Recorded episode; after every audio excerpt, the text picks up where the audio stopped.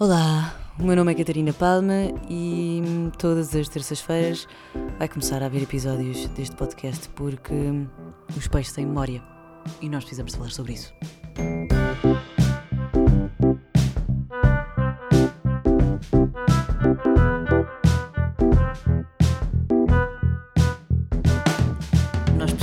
Sobre isto. Calma, isto não é, não é um podcast sobre peixes, aviso já. Uh, é sobre coisas que eu claramente sei e preciso de partilhar. Mas antes disso, a minha cadela está aqui, portanto, se ladrar, se andar, se comer ou beber água, toda a gente vai ouvir. Portanto, digam lá a japa. Agora sim, uh, porquê é que eu criei, ou porquê é que eu estou a criar este podcast de início? Não sei se ouviram já para respirar, uh, mas porquê é que eu decidi criar este podcast? Porque nos últimos tempos, e eu não estou a falar nos últimos dias, nem semanas, estou a falar meses e talvez nos últimos anos da pandemia, eh, eu achei que a pandemia não me tinha afetado, mas afetou-me bastante, ao ponto de eu achar que tinha errado totalmente na minha, na minha carreira. E portanto, eh, o ano passado achei que devia mudar de carreira e que devia ir para biologia. E esta foi sim a minha decisão, que eu achava que, que devia ser não sei. Primeiro achei que devia ser, eh, atenção, veterinária de animais eh, de grande porte, selvagens, tipo rinocerontes e leões. Mas depois também passei por uh, fotógrafa de natureza e vida selvagem uh, e até perguntei às tantas a uma miúda uh, que eu conheci num workshop, num workshop de dobragens que estive a fazer. Muito fixe, com a Maria Camões, na ZOF, foi muito fixe. Um, ela era bióloga e estava a fazer este, este, este workshop e eu falei com ela a perguntar, pá, achas que, achas que eu consigo entrar eh, na faculdade? Achas que eu podia fazer este curso? Achas que é inteligente? Um, e depois ela disse-me, Catarina, tu não tens matemáticas desde, desde o nono ano, obviamente que não vais sequer conseguir entrar, só se eu fosse, obviamente que não ia conseguir entrar nunca na vida, uh, porque precisava do, do curso, e para além disso, ela começou a falar-me de cadeiras que não interessavam para nada, porque eu gosto é de animais, portanto, uh, obviamente que não, é, não era por aí o meu caminho. Um, e então eu continuei a inventar, às tantas já estava a ver a animadora de Zoo, de ATL de Zoo, sim. Uh, estive a ver e eu vi que havia um workshop e vi que havia um mini curso em que podia inscrever-me para depois dar aulas a, a putos no verão, no Jardim Zoológico. Um, Pai, ainda bem que não fiz isso, porque não era todo aí o caminho. Mas ninguém foi capaz à minha volta de me dizer assim: olha, Catarina, está a ficar completamente louca, pode voltar à sua base, por favor. Pronto, ninguém foi capaz de dizer isso, uh, mas, mas pronto, lá, lá, consegui, lá me consegui organizar. Um, e depois de desistir da biologia e desistir de animação de jardim zoológico, achei que devia criar um programa de animais na RTP1. Pois pá. Uh, eu não sei quem é que eu achava que eu era. É que nem me atrevi. Eu não sei se está a ouvir o brinco a bater no outro brinco, mas eu vou tirar nem me atrevi a perguntar a ninguém, porque entretanto, obviamente que isto é, uma, é um projeto que implica muito dinheiro e etc, muitas viagens, porque eu não queria, eu não queria ir ali ao canil, hum, à Casa dos Animais de Lisboa, no canil municipal. Não que houvesse um problema, não, mas eu queria era começar uh, em Portugal e depois ir para a África, conhecer pessoas que tinham criado, um, como é que se diz? Uh, refúgios de animais. Uh, como por exemplo os, os. Ah, acho que há lobos ali. Não vou dizer, porque não sei se estou a dizer uma coisa que seja verdadeira ou não. como o lince ibérico ou como o Dean Schneider. Eu não sei se vocês seguem a página do Dean Schneider no Instagram, mas é muito fixe. É um gajo que vive na África do Sul e tem uma relação super íntima com leões e hienas. E é super fixe. Uh, pronto, e era para aí que eu queria ir. Obviamente que nunca, nunca na vida iria dar, até porque uh, eu não tenho nenhuma preparação para, para isso, nem. E, e, e, só, só a ideia é que, é que eu gostava. E portanto, estou a divagar. Portanto, obviamente, consegui prender a minha cabeça, mas numa forma positiva, não é? Porque eu estava a ir para todos os lados, então, obviamente, eu sei coisas sobre. A minha cultura geral está super direcionada para um tema, que é natureza e animais. Uh, não sei se foi porque a minha mãe me pôs, os meus pais puseram uh, no hotel, no Jardim Zoológico, durante muitos anos, até ao ponto de eu saber nomes em latim dos animais, nomes científicos, mas se calhar é isso, não sei. Pronto, ficou por aqui. E ainda bem que ficou por aqui, porque assim só tive que gastar dinheiro num adaptador de microfone. Uh, porque o logotipo foi o meu pai que fez, que está muito lindo, obrigada pai, e o, a intro foi o Lami, um amigo meu, Tiago Lami, que tem um álbum, já agora podem ir ouvir, um, que disse, vou ir jantar e fazemos o, a intro. E fizemos. Fui eu que pus as gotinhas. E ele deu-me os parabéns por isso. Um, ora bem, agora sim o título. Uh, os peixes têm memória. Este, este podcast vai ser sobre só coisas que eu sei e preciso de partilhar coisas, informação completamente inútil, que não é assim tão inútil se, precisares de, se precisarem de, de hum, conversas de circunstâncias, temas para conversas de circunstâncias. Uh, e por isso eu acho que este podcast pode ser útil para pessoas que precisam de temas aleatórios para meter conversa no elevador, por exemplo. Um, e achei que, por bem, que o título do podcast fosse já um facto. Só por si. Esta dou-vos de graça. Porque os peixes têm de facto memória. E enquanto eu fui dizendo às pessoas que, os, que o podcast se chamava uh, Os Peixes Têm Memória, as pessoas diziam: Ah, porque giro não têm, não é? Não, os peixes têm memória. E esta, e, e realmente eu acho que não faz sentido nenhum. Esta é a verdade universal que é a maior mentira de todas. Eu acho que todos os países, não vou dizer todos os países porque não sei, mas toda a gente sabe e foi das primeiras coisas que nós aprendemos é que os peixes têm memórias de 2 ou de 10 ou de 3 ou de 5 segundos, não é? Depois o Nemo apareceu com a Dory, etc. Um, portanto, nós assumimos que os peixes simplesmente, simplesmente se esquecem. Isso não faz sentido nenhum. Eu não sei quem é que decidiu inventar isto em primeiro lugar, mas isto foi um ditado popular que foi levado demasiado a sério. Porque porque não é verdade. É que nem faz sentido se nós pensarmos. Até, até as células têm memória, não é? Memória celular das grávidas, que depois volta com o corpo ao corpo ao, ao sítio uh, ao sítio de não estar grávida, de não ter bebê lá dentro.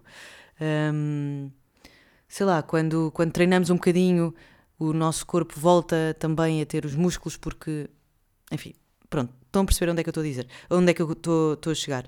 Portanto, não faz, não faz sentido absolutamente nenhum dizer que os peixes não têm memória, porque, porque de facto têm. Nós só estamos a deixar peixes dourados completamente loucos em aquários redondos. Não faz sentido nenhum. Um, eles não têm é consciência. Ou seja, a nossa memória está agregada a emoções, sentimentos, a, a nossa consciência, não é? Nós associamos. Uh, aquilo que nos lembramos a várias coisas.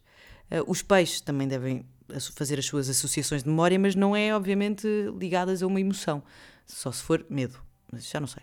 Uh, mas porque senão eles não, não saberiam onde é que haveria comida, não saberiam onde é que há, há, haveria inimigos e etc. Portanto, os peixes dourados, até estive a ver outro dia um artigo sobre isso, que, que eram estudados, estavam a ser estudados porque, por causa da memória deles e que serviam de base para, muitas, para muitos estudos para outros peixes.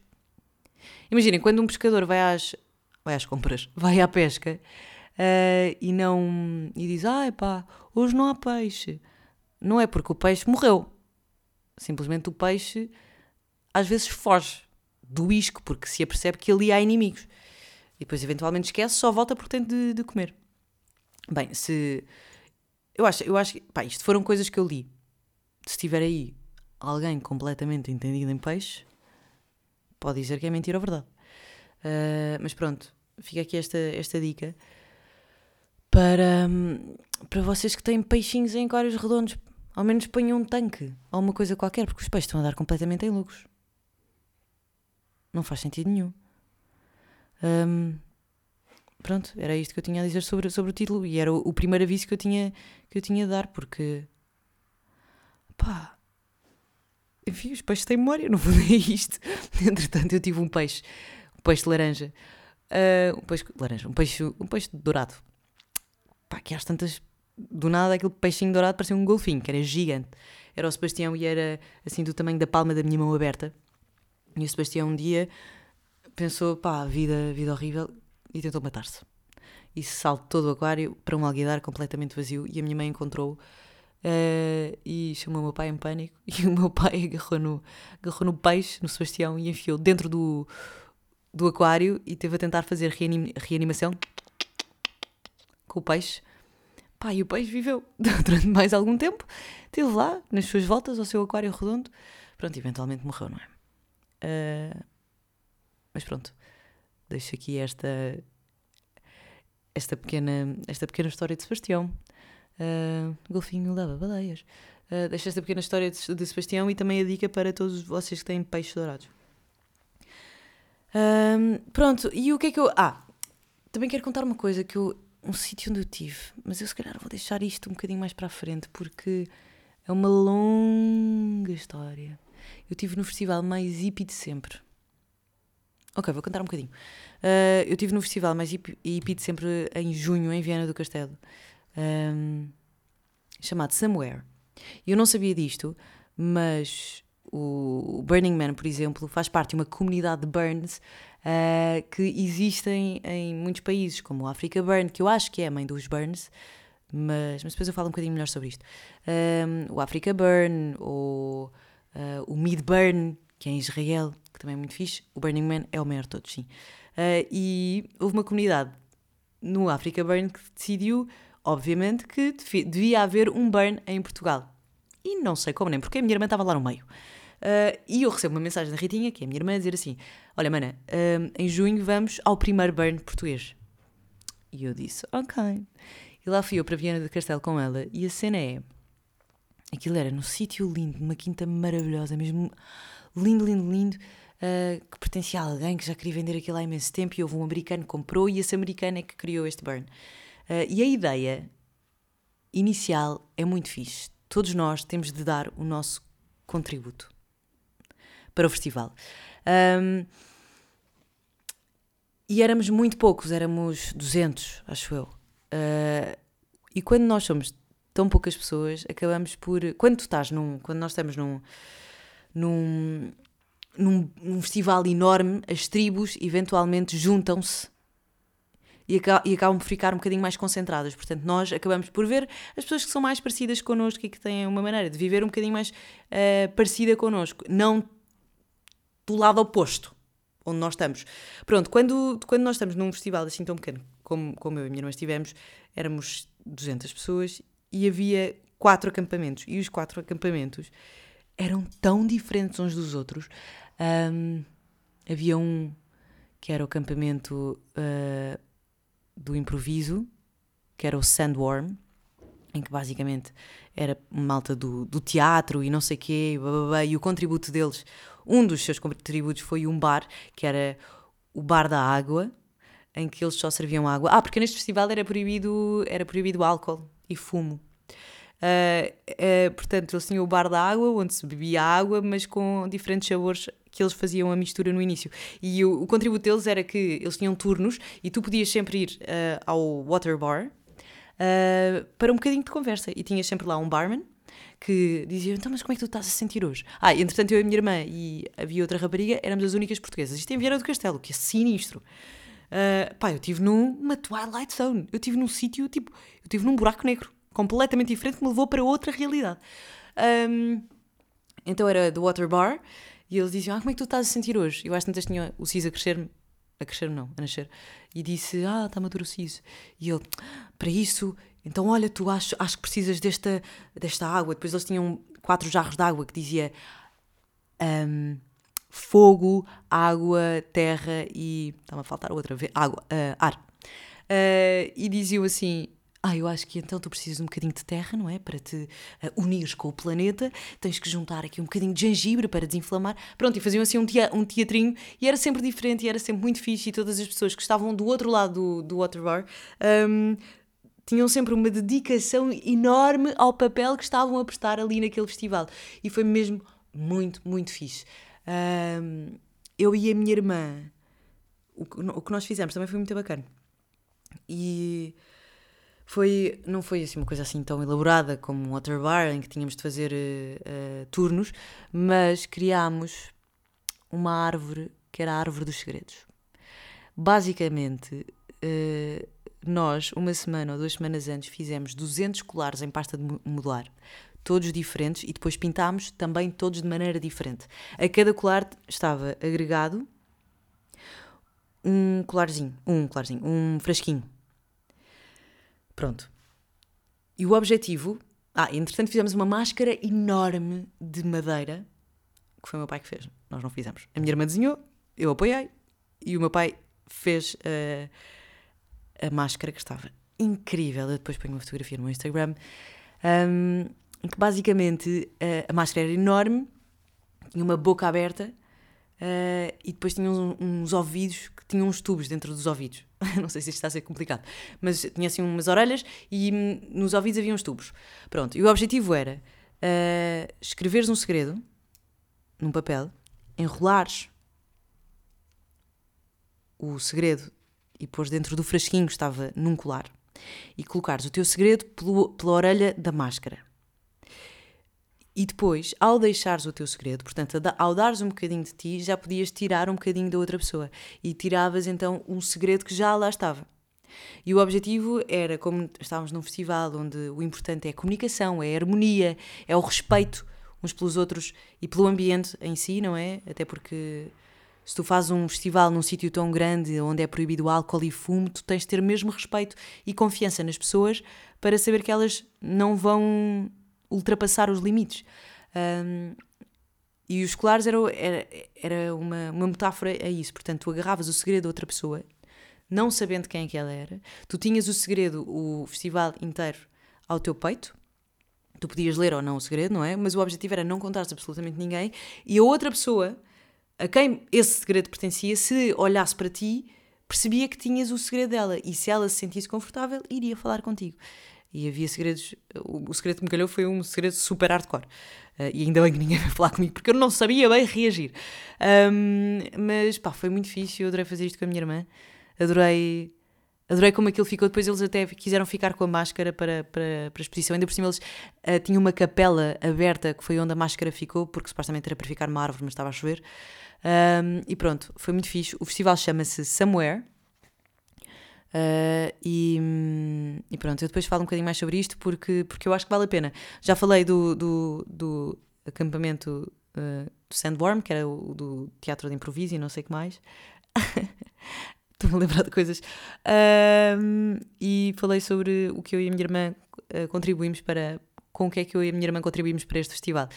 mas depois ainda há mais, há, mais, há mais acampamentos que eu quero falar, pá, porque foi surreal. Tudo o que eu vivi ali foi surreal. Enfim. Também quero uh, que este podcast seja uma coisa boa, portanto, quero sempre acabar com uma coisa fixe que eu tenha, conheça ou tenha visto. Uh, e há um Instagram ah que eu amo de morte, eu acho que é um ótimo presente. É de uma artista francesa, não sei falar, é de uma artista francesa chamada, não sei como é que é o nome da artista, mas o, o Instagram chama-se Flor Plan Croissant, porque é francesa, ok?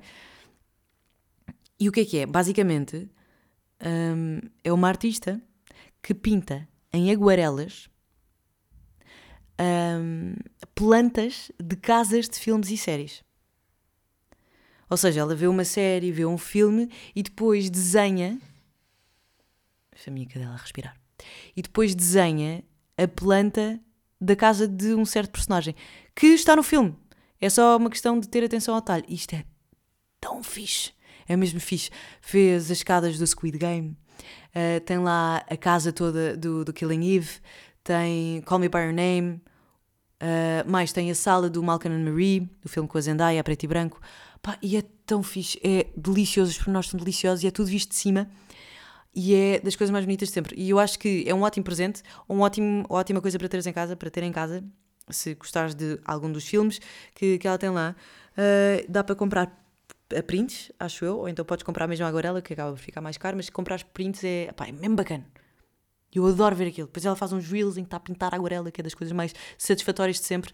É mesmo fixe. Portanto, olha, esta é a minha sugestão de, de hoje. Um, e pronto, para a semana uh, conto então mais um bocadinho sobre, sobre este festival e obrigada por terem ouvido. Ouvindo. Obrigada por terem ouvido. Eu prometo que se calhar à próxima falo melhor. Ou não. Não sei. Beijinhos. Ah, e não se esqueçam. Os peixes têm memória também.